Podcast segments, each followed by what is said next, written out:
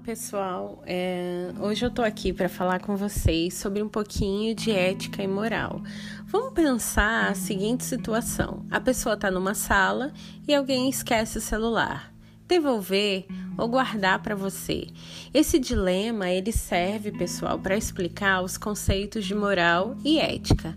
A ética é um conjunto de valores e princípios que eu uso para minha conduta no meio da sociedade. Ah, ou seja, quais são os princípios para eu agir? E a moral é você colocar isso em prática. É simples. Esse conjunto de valores, ele é construído por algumas instituições sociais, como a família, a escola, e a família é o ponto de partida da formação ética. Para essa tarefa, gente, há necessidade da gente mostrar exemplos. Não adianta eu falar para vocês terem um comportamento ético e não é, mostrar como isso deve ser feito.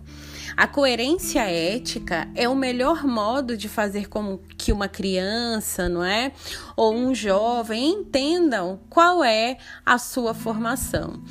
É, então, é, se nós pensarmos, por exemplo, nosso país, é, a gente não fica alegre, não é? Porque a gente observa muitas coisas ruins acontecendo no campo da ética e da moral. Bom, gente, esse é o início de toda a construção que a gente vai fazer esse bimestre sobre moral e ética. Um beijo e até mais. Bom, bom, neném.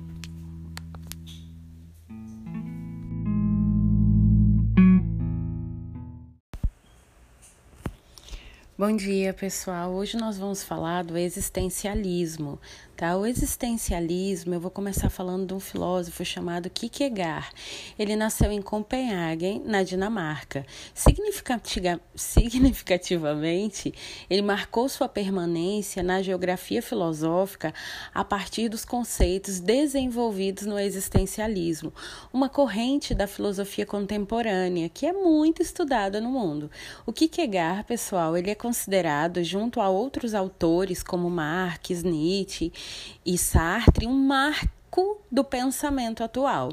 Operante e estudado nas universidades do mundo, em outras palavras, seria muito difícil um curso ou uma fala sobre o existencialismo sem trabalhar algumas noções desse autor, tá?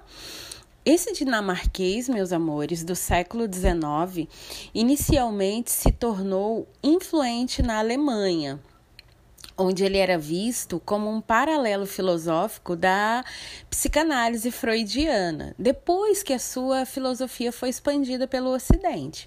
O Kierkegaard ele foi inserido no pensamento filosófico ou na história da filosofia durante o período da Primeira Guerra Mundial. E nesse momento o mundo passava por um colapso de valores humanos e ele foi resgatado como um autor que fala sobre a existência e suas possibilidades diante do absurdo ou do sem sentido. Diante disso, muitos filósofos começaram a referir o pensamento Kierkegaardiano, é, é assim que é, se fala corretamente, como uma filosofia que seria conhecida como marco do existencialismo. De modo geral, foi considerado o fundador dessa corrente, que se estenderia por toda a Europa, mas ela vai atingir o auge mesmo é com o pensamento de Jean-Paul Sartre, um dos filósofos mais citados do século 20 e 21. E é por isso que algumas pessoas uh, costumam, não é, atribuir ao Sartre uh, a paternidade do existencialismo. Amores, o existencialismo é todo voltado à subjetividade. Subjetividade são, é aquela relação muito intrínseca, muito nossa. E, e, vai de encontro, né? Todas as correntes racionalistas. Então, por ser, por ser oposta às ideias racionalistas, é considerada uma corrente irracionalista, mas não no sentido comum do que a gente pode pensar, né? Pois não é tão simples entender algo ou alguém dotado ou dotado de ausência de razão, né? De método, de bom senso, de raciocínio lógico, ou seja, sem intelecto ou condição de entendimento. O que eles querem dizer, os irracionalistas, é que a faculdade da razão ela fica secundária. Ou seja, não se trata de uma negação do papel do conhecimento. Para eles é importante destacar outras formas de percepções que são feitas pela intuição, pelos instintos e pelos afetos.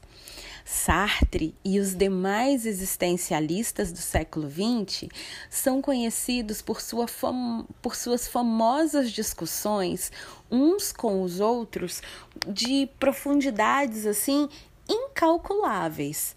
O Sartre passou a vida inteira estudando a existência e discutindo nos cafés. É, quais eram os temas né, de Sartre? Eram liberdade, existência, angústia, morte.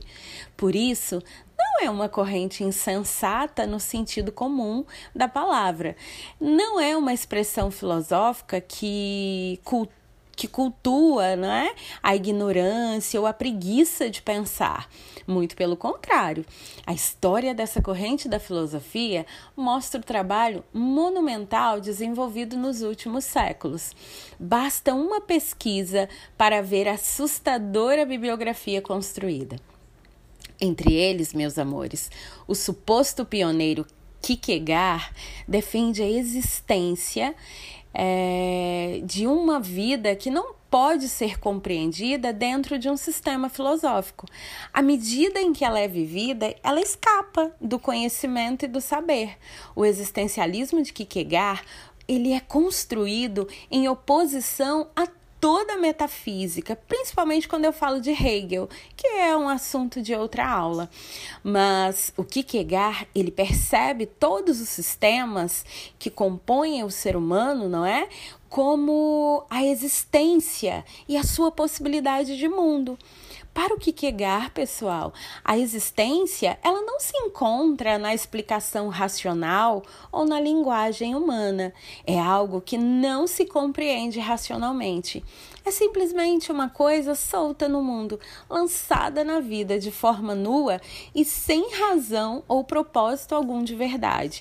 Algo que simplesmente existe. Essa seria a existência, que por certo não tem nada de racional é, não é constituída por laços fortes e imutáveis, mas por simples possibilidades que podem ser perdidas. Então, Kierkegaard analisa a existência como um conjunto de possibilidades que não possuem nenhuma garantia de realização. Em parte, ele desenvolve suas ideias acerca da escolha e da existência a partir da sua relação conflituosa com a filosofia de Hegel, metafísica, metafísica, aquilo que está acima do físico, né? E que a gente ainda vai ver com mais profundidade.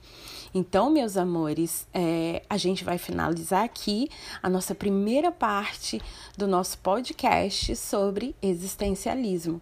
Um beijo grande da sua professora Osana Andrade.